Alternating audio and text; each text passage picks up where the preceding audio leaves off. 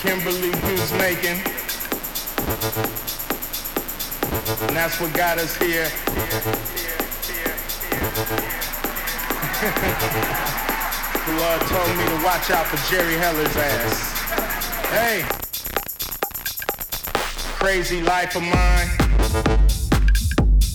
Putting up life at this. And he's walked me, walked me.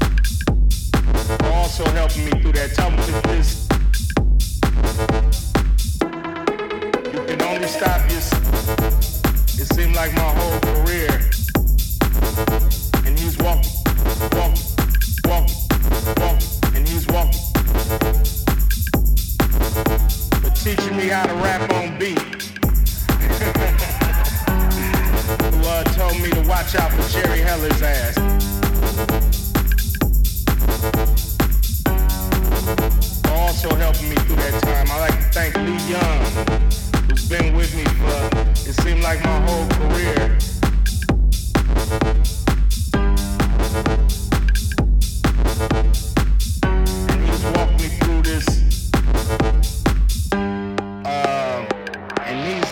Back here, man.